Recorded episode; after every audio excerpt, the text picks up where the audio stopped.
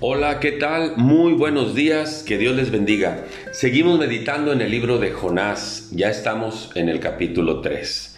Una vez más, Dios le vuelve a decir a Jonás, vas a ir a Nínive y vas a dar el mensaje que yo voy a poner en tu boca.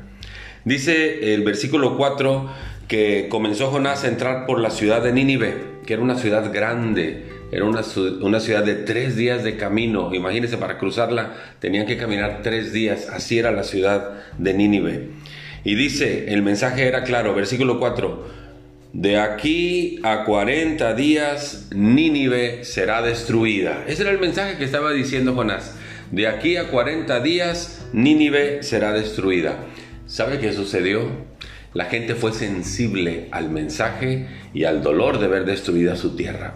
Y entonces dice el versículo 5, y los hombres de Nínive creyeron a Dios.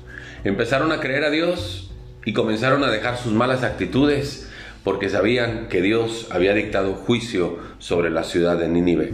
Luego dice el versículo 6 que llegó la noticia hasta el rey de Nínive, el mismo rey, y también le creyó a Dios, de tal manera que no solamente él cambió su actitud, dice el versículo 8 que les dice a todo su pueblo, clamen a Dios fuertemente y conviértase cada uno de su mal camino y de la rapiña que hay en sus manos. Y cuando Dios vio que toda la ciudad de Nínive, cada habitante de esa ciudad estaba cambiando su actitud, estaba pidiéndole perdón, estaba dejando su mal camino, dice el versículo 10, y vio Dios lo que hicieron, que se convirtieron de su mal camino y decidió no destruir la ciudad. Qué interesante, ¿verdad? Hay una parte que le toca hacer al hombre, dejar su pecado, arrepentirse delante de Dios. Hay una parte que le toca hacer a Dios, no destruir eh, la ciudad, no destruir a la persona, no acabar con la vida de la gente.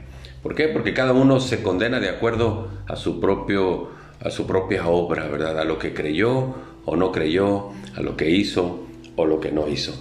Este incidente me recuerda las palabras que Dios le dijo a Salomón cuando estaban dedicando el gran templo que construyó Salomón. Dice segundo de Crónicas 7:14, si se humilla mi pueblo y ora mi pueblo y buscan mi rostro y se convierten de sus malos caminos, entonces yo oiré desde los cielos y perdonaré su pecado y sanaré su tierra.